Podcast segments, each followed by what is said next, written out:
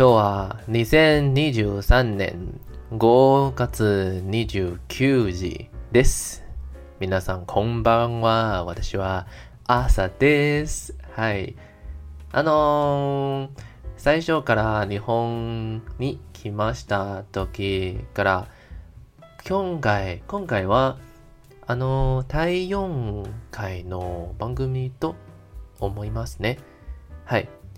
今は、东京に来ました。时间が多分2ヶ月、はい、2ヶ月ですね。2ヶ月好きですね。ちょっと早いと思いますね。はあ、そんな时间があっという间に経ってる。嗯，あのさ，啊、呃，好，我不要再说日语但是其实刚刚我在说的这段日语里面呢、啊，呃，里面其实有用错一些字啦，但口语常常就会出这种事情。目前还在习惯当中。今惯れている。嗨，大家好，我是亚瑟，这是第第第第第第四集的昭君的布屋。那个录的那个时间都隔太长，所以每次要讲的时候，那个名字都会忘记。好，昭君的布屋，朝くんの部屋です。 嗨，这个节目主要是在记录我留学的这阵子的生活。那来到第四集，为什么要在今天录这一集？其实主要是因为昨天哦，我在录音的昨天二十八号，五月二十八号，跟我一起来的朋友一起确认了一件事情，就是我们来京都两个月啦。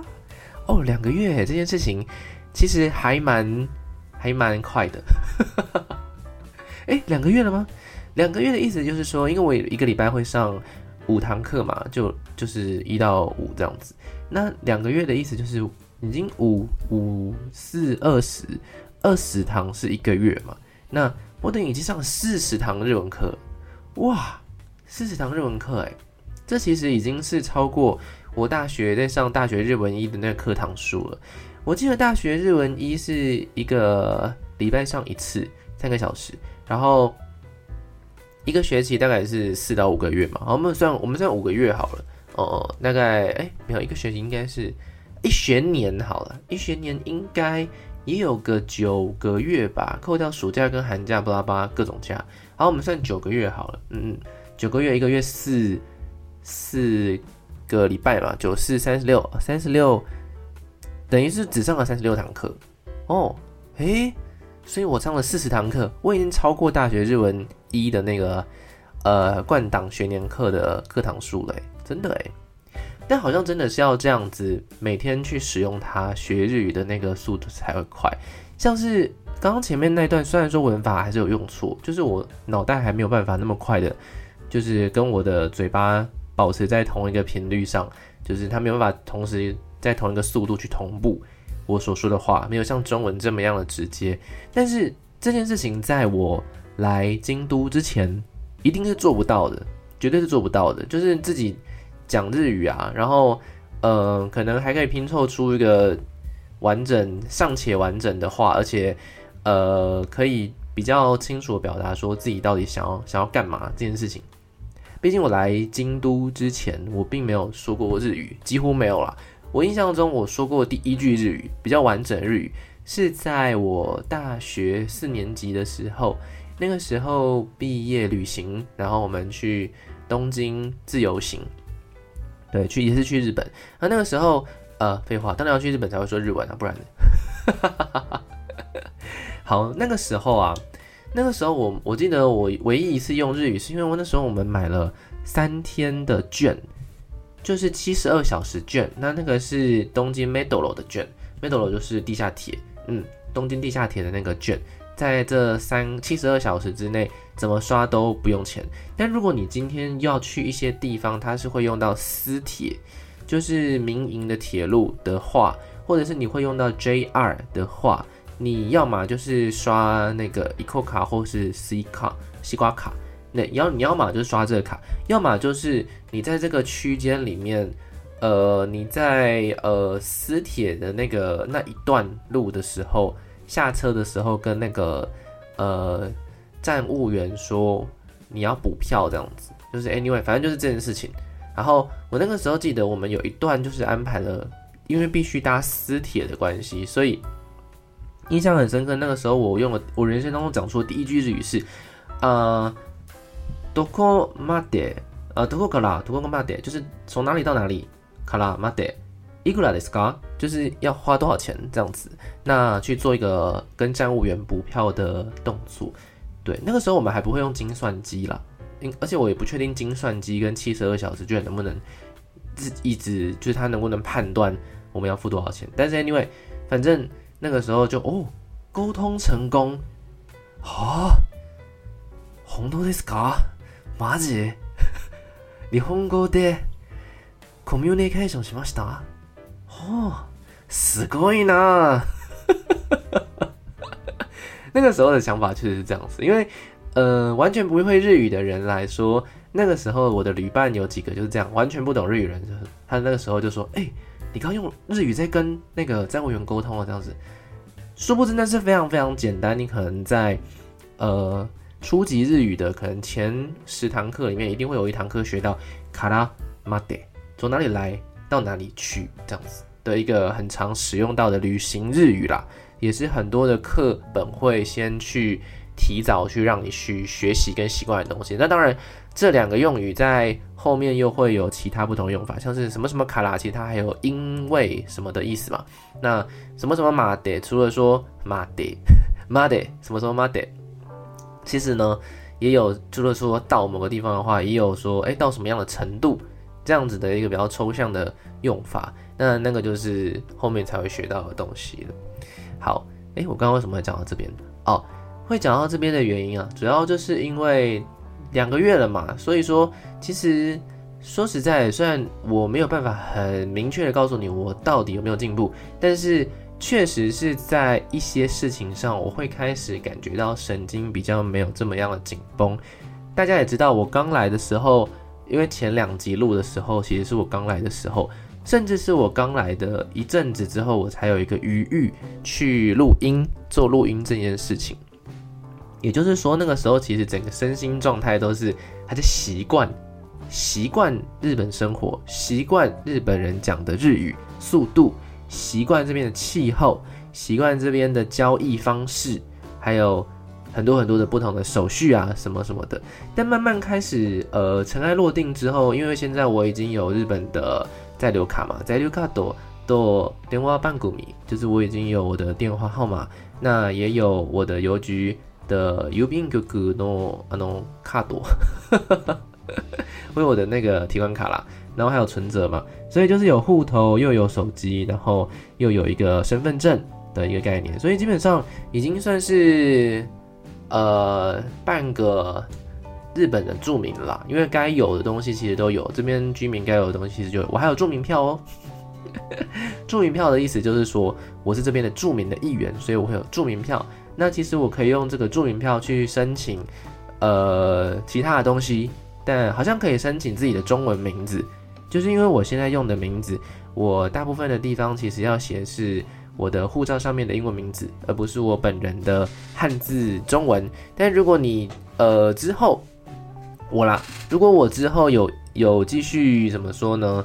有继续需要可能工作啊，或者是久待的话。可能我在待在这边的第二年、第三年，也许吧，我就可以去区公所做一个申请。那这个申请就是去申请说，我要我的名字，就是原本的名字可以使用，那我可以用在各种地方。那么他可能也会在一些资料上面注明说，哎，其实我可以，我是有可以用我的真正的名字这样子。就算日本人可能念不出来这三个字到底是怎么样的字，究竟我这三个字在日语里面有没有？呼应的单字呢？其实我的名字后面两个字是有的，但是我的名字的姓氏并没有，好像没有，嗯，没有对应的日文日文字。那我的名字后面那两个字其实也有各自不同的意思啦。所以大家如果有兴趣的话，其实日语的汉字非常非常的多，那你可以从里面去找到属于你的那个名字里面，究竟的名字是什么意思呢？啊，在日语的汉字里面是什么意思呢？其实是可以找到一些些相关的资料的。嗯，大概是这样子。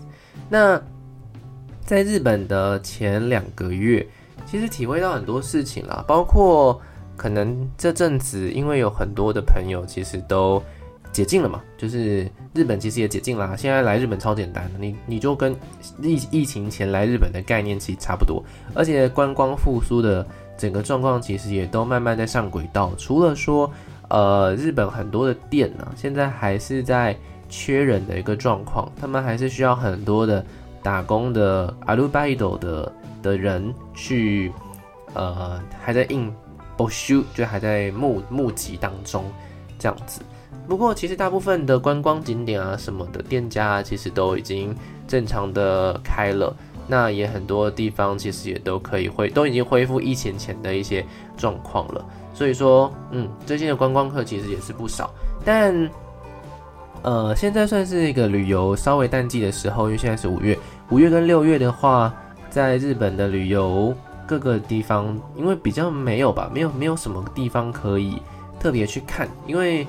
日本的夏天没有什么植物，好像没有什么太特别的植物可以去看。像春天有樱花啊，然后秋天有枫叶啊，冬天有雪景嘛。但是夏天就相较相较于这些呃其他的季节，就到处都绿油油一片了。然后又然后其实日本又很热，就大家想象中的日本可能是啊高纬度国家啊凉凉的，其实。日本呢，很有趣的一个地方就是它因为比较干燥，对，它因为比较干燥，所以说它的夏天呢，虽然说以纬度来说，确实是并不会比台湾日照时间要要怎么样，哎，确实是不会比台湾还要热，就是以纬度来讲啦。但是因为他们干燥，所以在干燥的这个环境之下，其实他们受到太阳的影响呢，更会会更直接，这就是那个比热的概念。比热，大家还记得这个东西吗？是是那个物理吧，应该是物理吼，还是地理？还是地理？还是地科啊？Anyway 啦，反正就是大家在夏天的时候，你摸沙子跟摸水，海水的温度哪一个比较凉啊？当然是海水比较凉嘛，所以大家才会去海边玩嘛。所以说这就是因为海水的比热比较大，那沙滩的比热比较小，所以沙滩比较容易受到气温的变化。晚上就超冰，然后白天就超热，这就很跟日本很像，因为日本就是比较干燥的一个国家，那比较干燥的国家就比较容易受到气温的影响，所以其实虽然说日本的夏天并没有台湾来的那么长，因为台湾是副热带气候，那那个日本已经是我也不知道什么气候，反正就是比较上面的那个气候，也没有到寒带啦，就是什么比较上面接近温带的气候这样子，嗯，所以说呢。虽然说日照时间没有台湾的时间长，但是因为它比较干燥的关系，所以说日本的夏天是比台湾还要热的。这个热的温度呢，可以高达四十度。嗯，这已经是一个呃，对日本来说有点有点正常的事情。反正一年当中一定会有几天是四十度，然后一定会有一阵子，可能一个礼拜、两个礼拜，那个平均气温是高到三十八度以上。然后大家都要好好的注意补充水分，因为日本又干又热的情况之下，中暑几率非常的高。来到日本之后，我在喝水这件事情上也是还蛮注重的。那因为其实大家都知道嘛，日本还有一些欧洲啊、美国啊，其实这些先进国家啦，诶，台湾先进国家吗？其实我觉得台湾不算先进国家。Anyway，反正呃，台湾只是比开发中国家再好一点，嗯的感觉。因为可以从很多生活上的小细节可以发现啦，像是我刚刚提到水嘛，那日本呢跟其他欧洲国家、美国国家其实都一样啦，你水龙头打开就会喝水，除了除了厕所的，厕所的其实也不是不能喝，但是 you know 就是他在厕所嘛，所以他那个病菌什么的，人来人往，他还是会影响到那个水龙头出水那个地方，所以它其实并不是水源。本身不干净，它比较多是你水出来那个环境不干净。那你环境不干净，你喝到的水也不会多干净嘛。所以如果你今天是要喝水的话，其实比较建议是你可以喝饭店的，或者是你喝你住家的水。那反正水其实都从同一个地方来的啦。日本其实是可以直接生饮水龙头的水的国家，但是根据一些蚵仔根据一些谣言呢，跟一些报道跟统计，呃，我不知道哪些真实，哪些虚假，但是确实是蛮大部分的日本人，他们并不会选择喝水龙头的水啊。水龙头的水有很多的功能可以去使用啦。那除了喝之外呢，就是我们日常使用，所以说它会有一些消毒的过程。那它的那个氯啊，含氯的比例就会比较高。那其实那个氯好像就要经过高温去长时间的煮，它才会完全不见。但是这个氯呢，说实在，好像对身体也不会太大的负担，只是它就会有个味道，OK，味道。那那个味道就会比较比较重一点点，然后就看你习不习惯。我自己的目前的喝法。就是在日本喝水喝法呢，我比较我还是会倾向去呃装水，就是去外面装饮水机的水。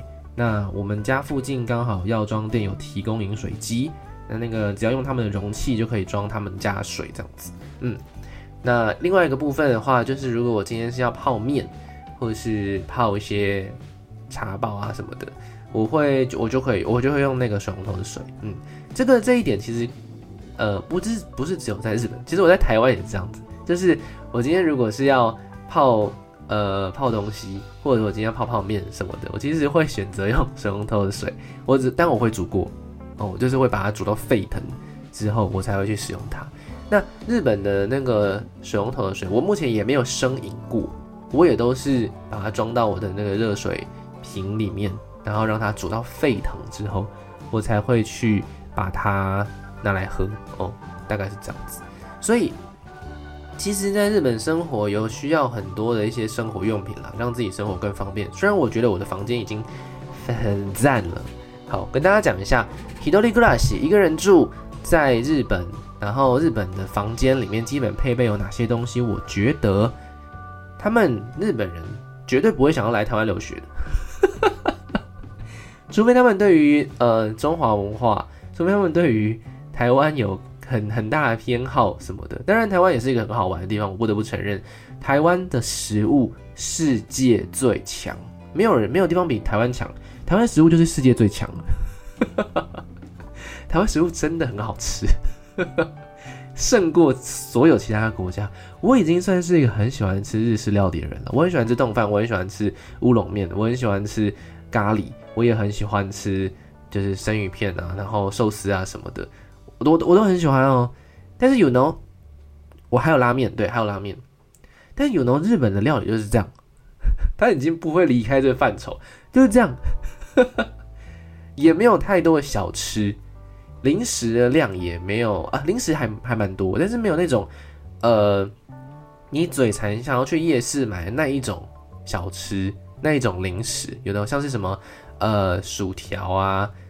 可能就只有麦当劳薯条，但我们会有夜市薯条嘛，咸酥鸡呀，他们会有卖那种很大块、很块块炸鸡，或者是肯德基也是都有，但他们没有盐酥鸡那种小块小块、一小包一小包的东西，no，没有这种东西，然后也没有手摇，no，所以其实台湾食物是非常的赞的。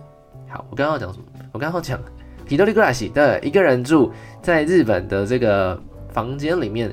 我现在是住在他们学生宿舍，所以学生宿舍里面的配备大概有什么东西呢？其实我觉得日本是一直以来都是被呃很多的国家所推捧，是一个很喜欢会利用空间的国家。因为日本人非常多，他们土地其实非常的狭小，呃，说小不小，但是呃，我们这边要说的土地利用是那个土地的。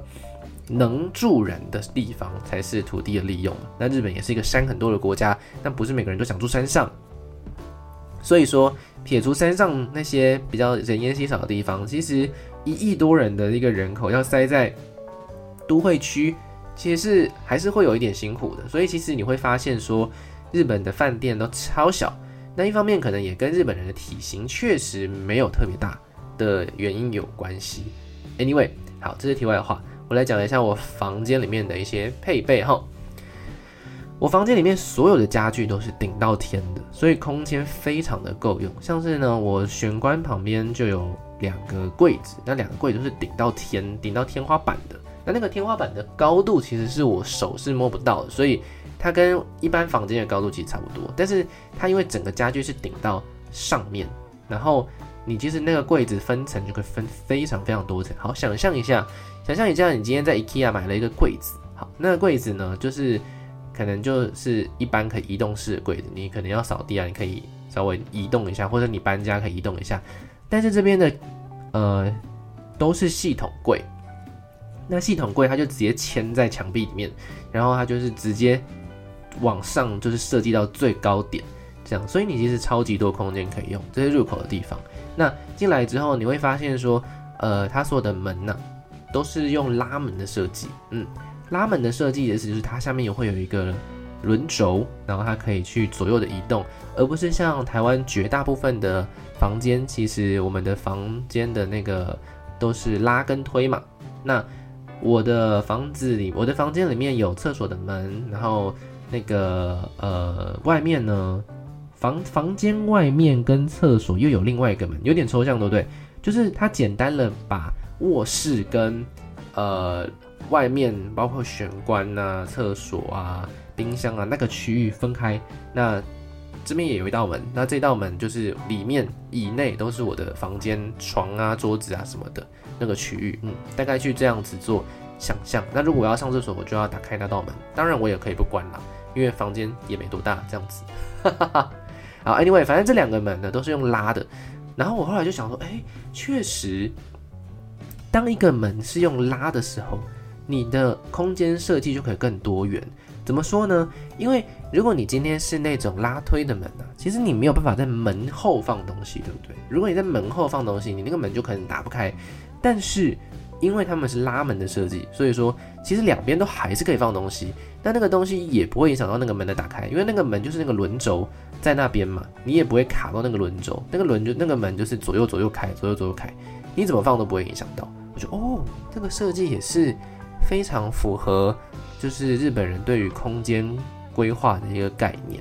嗯，然后我的房间里面，我非常喜欢的就是它的窗帘，然后我觉得它的窗帘设计得很好，因为我我们大部分的。外面的房间，要么其实大部分外面租房子的应该是没有窗帘的，就是窗户啦。哦，除非他本来房东就付给你，然后要么就是付了一个窗帘。但是我的房间有两个窗帘哦。嗯，那两个窗帘为什么要两个窗帘？一个窗帘是遮光窗帘，就是你把它全部关起来，你房间就暗的跟什么一样，这样子。就是你今天，假如说你是个见光死人，或是你今天想要在。房夜那个房间里面享受白天也可以看，就是电影院的电影的感觉。你可以把它全部遮起来。它的第二层，第二层窗帘是透光窗帘。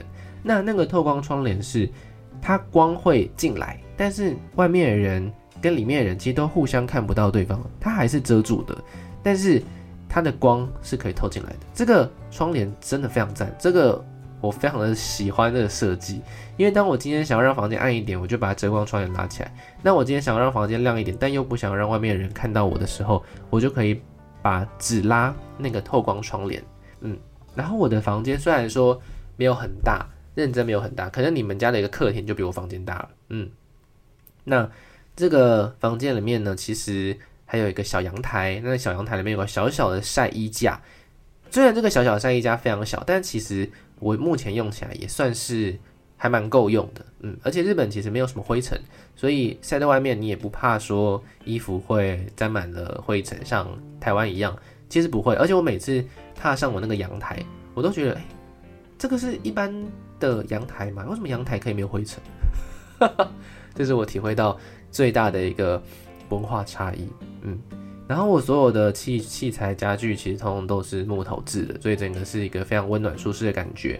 那日本的这个气候因为比较干燥的关系，所以我的房间是贴满了壁纸。那那个壁纸是白色的，然后它是有一点点软的材质，嗯，不知道大家有没有办法想象？但是 anyway，我觉得这个材质很好，是因为我住在这里啊，我住在这间学生宿舍啊。我从来没有听过外面的人的声音，从来，而且我不相信他们不会讲话，我不相信学生在宿舍里面不会讲话，可能讲电话啊，或者是讨论报告啊，他们都是大学生，他们一定会做这件事情的。而且我完全没有听过其他人的声音，而且当我把我的窗户关起来的时候，就是我的那个阳通往阳台那个窗户关起来的时候，我也完全不会听到外面的声音。重点是外面一定有车子经过，这件事情是百分之一百可以确定的。但是我完全没有听过外面的声音，我觉得这件事情好厉害哦，就是不真不愧是没有偷工减料的那个建筑设计，就他们在隔音方面其实做得非常的好。除了我偶尔会听到楼上的声音之外，因为楼上天花板其实也是需要被隔音的地方，但是因为没有很常听到，很偶尔才会听到楼上可能今天不小心呃跳了一下，或是等什么东西掉了，才会听到楼上的声音。但原则上大部分时间是不会不会听到楼上的声音的。嗯，所以说刚刚有提到说窗户关起来其实也不会听到外面的声音嘛，代表说我的这个窗户应该是气密窗。所以它完全是超级安静。你今天待在我今天待在这个宿舍里面，一个人完全没有问题，完全 OK，收纳空间超级多，然后整个环境又非常的干净，又非常的安静。然后重点是，日本并没有免治马桶以外的马桶，这件事情让我感到非常的震惊。这也导致了我的房间的浴室虽然很小，非常的小，就是一个人一定一个人其实就有点挤了的那种浴室。大家可以想象，如果你有住过日本的饭店的话，就是那种浴室。虽然说浴室是这个样子，但是它还是做了干湿分离，因为它是免治马桶，它不可以碰到水。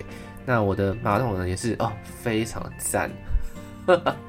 我已经可以期待，如果是冬天的时候，我会它会给我带来多大的快乐。大概是这样子的感觉，嗯，所以其实我刚刚为什么会说日本的学生很难住台湾的宿舍？因为他到了台湾宿舍，应该会觉得说，嘿，这个东西你要收我每个月七千块，那我还不如，那我还不如住我们学我们我们国家的宿舍，大概是这样子的感觉啦。嗯嗯嗯，好，这个是我之前好像我我印象中好像没有跟。大家聊过我宿舍长的一个样子，嗯，日本其实真的还算是一个非常干净的国家，那他们垃圾分类方面也是十分的严谨，这个上次我好像有跟大家提到，而且路上还是一如既往的，跟我多年前来日本一样，没有垃圾桶，日本的路上是没有垃圾桶的，这件事情。跟呃怎么说呢？因为我在二月还是二月的时候，其实我去了一趟奥捷，嗯，奥地利与捷克，然后 fit 那个德国的国王湖这样子。我那时候有去这个国家，这这些国家，他们垃圾桶多到爆哎！好，如果你有去过捷克的话，还是奥地利啊，anyway 啦，反正就是其中一个国家，他们的垃圾桶是跟我记得好像是跟路灯是绑在一起的，就是如果这个地方。他们有一个路灯立着，那它下面一定会绑一个跟路灯，呃，一个 set 的垃圾桶，就它是它是绑在路灯上的垃圾桶。然后重点是路灯这个东西，你大概就是每走几步，你就会遇到一个路灯。所以说你在遇到路灯的时候呢，其实你就会找到垃圾桶。垃圾桶就超级无敌密集，在日本是超级无敌少，只有几个地方有垃圾桶，可以跟大家稍微提点一下。如果你今天在日本想要丢垃圾的话，Number one，呃，有机会有，有机会没有，是地铁站，因为它就是很多交通、很多观光客的地方，所以它有可能会有垃圾桶。好，第二个 Number two 是便利商店，对，便利商店里面通常会有各种不同的垃圾桶，让你去做回收。跟做那个一般的丢弃，因为他们有些地方会附设座位，那有座位的，呃，像是 Seven Eleven 啊、Lawson 啊，或是 Family Mart，就是全家便利商店，其实有机会会有垃圾桶，对，但有机会没有这样子。好，那第三个就是观光胜地，像是我目前去过的京都几大观光胜地。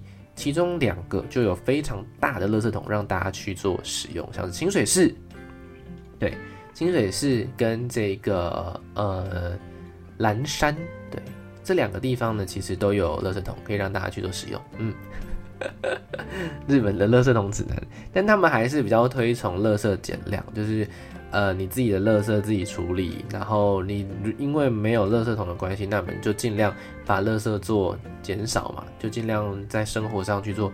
这样子的一个实践，那其实，在餐厅用餐的时候，你会发现，其实很多的餐厅他们是使用湿巾，它并不是给你卫生纸。那也有的餐，有的餐厅甚至不会有卫生纸，它就是从头到尾要你用那个湿巾做完一切事情，擦手啊、擦嘴巴啊、擦任何东西，不会像台湾每一家店都会配备小的小小的卫生纸，然后有够难用，那你要用超级多张，造成一些浪费。之类的事情发生，嗯，这个大概是日本的一些状况。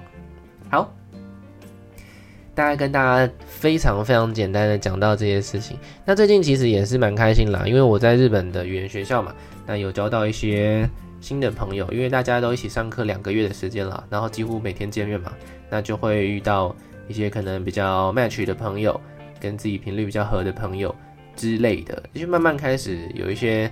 可能出去玩呐、啊，或者说可能会有一些聊天呐、啊，一起吃饭呐、啊，什么什么的这些休闲活动。但我绝大部分百分之九十以上的时间，我都还是在念书啦。所以说，呃，跟大家想象的一些快乐日本生活可能会有那么一点点不一样。嗯，因为最近其实也有听到一些朋友好像看我来日本，然后有点也有也有点想要就是做这件事情，但是我不得不说啦。这个改天再来做一集好了。不得不说，就是来日本的这个决定，其实做的是非常非常长的一段旅程。那来了之后呢，其实又有非常非常多新的事情需要去做克服。那其实并没有看起来的这么样的轻松、愉快、欢乐。但我个人的个性比较属于说，就像是我在工作的时候一样好了。我在工作，其实我也从来没有觉得工作很辛苦过。虽然说它表面看起来很辛苦，但我自己会找一个方式去，呃，怎么说呢？去让这件事情产生意义。嗯，那就跟我现在在日本生活一样。虽然说大家看起来可能还是轻松愉快啦，但是真的来了之后，你会发现有很多的事情跟你想象中的没有那么一样。那这件事情跟可能跟日本并无关系，可能跟你自己有关系，跟你自己的一些原生的想法。或者是说跟你遇到的人或遇到的事情，或者是各式各样不同，你可能会遇到的状况。那遇到之后呢，诶，可能就会对这里开始有点厌烦呢，开始会有一点点并不期待明天的到来啊，什么什么的，可能跟你当初要来的那个感觉不太一样，就跟你在工作的时候，你刚得到这份工作当下的那个感动与快乐，其实也已经完全的大相径庭，不太一样了嘛。那。我个人的个性比较不属于这样子，所以说，呃，我都是逆来顺受啊。所以我目前呢，虽然说，呃，遇到了很多事情，但是，然后我也深深的体会到说，其实留学这件事情并没有这么样的容易。但是大体上来说，嗯、我个人还是每天都非常期待我新的生活，以及我今天究竟会学到什么新的日语，以及我今天又可以做一下什么样的新的体验。这样子的一个生活状态，我目前是已经慢慢可以开始享受日本生活了。比起两个月前的我，现在的我比较能够做到这件事情。嗯，大概是我现在的状态。诶，不知道下次录下一集的时候，或是下个月的时候，我会怎么想呢？那我们期待下次见喽。また今度。哎，谢谢大家。最后まで続けて闻いて くれます。ありがとうございました。